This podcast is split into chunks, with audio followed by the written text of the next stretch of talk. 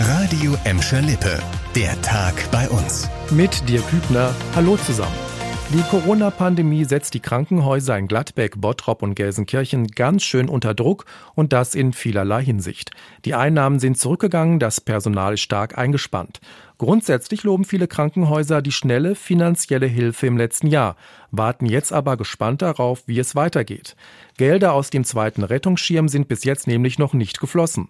Seit zwei Monaten wird noch an den Formalien gearbeitet. Das Problem, OPs wurden verschoben, Krankenhausbetten freigehalten und Corona-Patienten werden isoliert untergebracht, auch in zwei und drei Bettzimmern. Dadurch fehlt es den Krankenhäusern an wichtigen Einnahmen.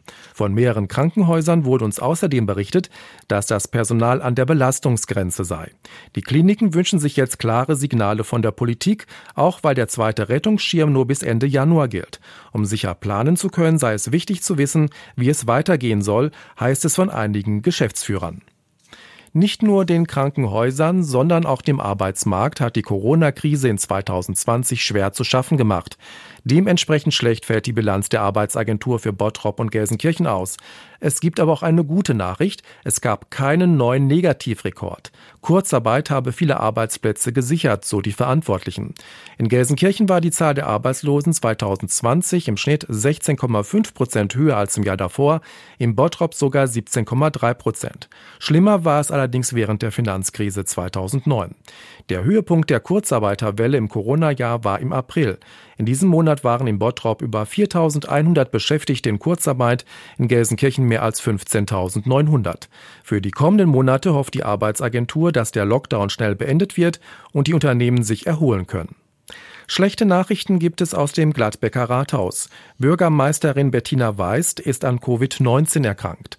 Laut einer Stadtsprecherin ist die 52-jährige mittelschwer erkrankt, aber mittlerweile auf dem Weg der Besserung. Die Bürgermeisterin und ihre Familie sind in häuslicher Quarantäne. Von dort macht sie Homeoffice. Eventuell kann sie schon in der kommenden Woche wieder im Rathaus arbeiten. Der erste Beigeordnete Rainer Weichelt vertritt aktuell die Bürgermeisterin. Und jetzt unsere tägliche Schalke-Dosis. Das wäre echt ein spektakulärer Transfer. Schalke 04 will offenbar Klaas-Jan Hünteler zurückholen und damit das Stürmerproblem lösen. Darüber berichten mehrere Medien. Der 37-Jährige hatte vor Monaten schon sein Karriereende für diesen Sommer angekündigt und spielt bei Ajax Amsterdam schon länger keine wichtige Rolle mehr. 2017 war Hünteler nach sieben Jahren auf Schalke zu seinem Jugendverein zurückgekehrt. Für Schalke machte der Niederländer 240 Pflichtspiele und 100 126 Tore. Nach Seat Kolasinac wäre Hünteler der zweite prominente Rückkehrer auf Schalke. Das war der Tag bei uns im Radio und als Podcast. Aktuelle Nachrichten aus Gladbeck, Bottrop und Gelsenkirchen gibt's jederzeit auf radio und in unserer App.